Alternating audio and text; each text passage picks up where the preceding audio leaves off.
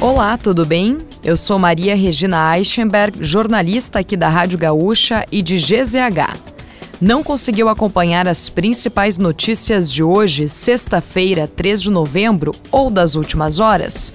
Eu vou trazer aqui para ti, antes que o dia acabe, nosso resumo diário de notícias do fim da tarde. Oferecimento correspondente gaúcha Serrana Solar. A minha escolha certa. Pela terceira vez consecutiva, os brasileiros não entraram na lista de estrangeiros autorizados a sair da faixa de Gaza. Segundo o embaixador brasileiro na Palestina, Alessandro Candeias, os países contemplados nesta terceira rodada são Alemanha, Estados Unidos, Itália, Indonésia, México e Reino Unido. No total, 571 pessoas receberam autorização para deixar Gaza pela passagem de Rafah, no sul do território. O primeiro-ministro israelense Benjamin Netanyahu rejeitou nesta sexta-feira qualquer trégua temporária sem a libertação dos pelo menos 240 reféns sequestrados pelo grupo terrorista Hamas em 7 de outubro. A chuva que atinge o Rio Grande do Sul nos últimos dias tem aumentado o nível dos rios, causando estragos e levando moradores a deixarem as residências. Mais de 8 mil pessoas seguiam fora de casa na fronteira oeste nesta sexta-feira, até a gravação deste episódio.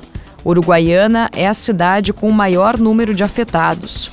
Moradores do norte do estado também começaram a deixar as casas após novos alagamentos. Iraí, Nonoai, Barão de Cotegipe, Tupanci do Sul e Barra do Rio Azul foram os municípios mais atingidos.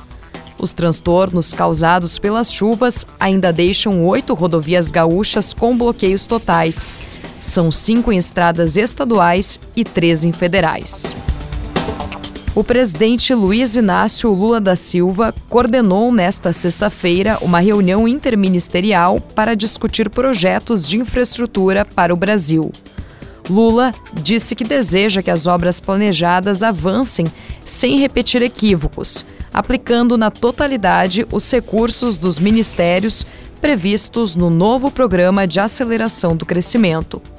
Entre os presentes no encontro estavam o vice-presidente Geraldo Alckmin e os ministros Paulo Pimenta, da Comunicação Social da Presidência, Rui Costa, da Casa Civil, Fernando Haddad, da Fazenda, Renan Filho, dos Transportes e Silvio Costa, de Portos e Aeroportos.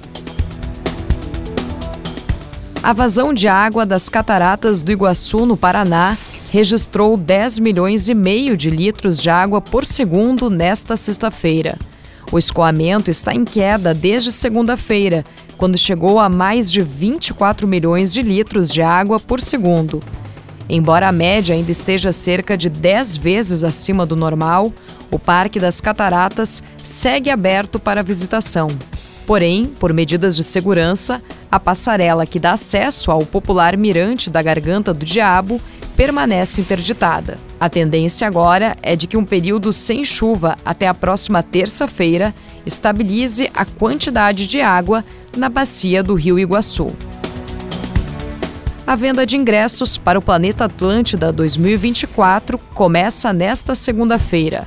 O maior festival de música do sul do país ocorre nos dias 2 e 3 de fevereiro na Saba, em Atlântida, no litoral norte gaúcho. Os pontos de venda exclusivos são o site do Planeta e as lojas Renner da Avenida Otávio Rocha, número 184, e do Shopping Iguatemi, em Porto Alegre. Os ingressos custam a partir de 260 reais, com possibilidade de parcelamento em seis vezes sem juros. As modalidades disponíveis serão inteira, meia entrada e solidário para setores arena e camarote. E para fechar o nosso resumo de notícias, antes que o dia acabe, tem a previsão para o final de semana. O sábado terá tempo estável e diminuição das temperaturas no oeste, centro-oeste e campanha. A chuva deve permanecer nas demais áreas do estado, inclusive na região metropolitana de Porto Alegre.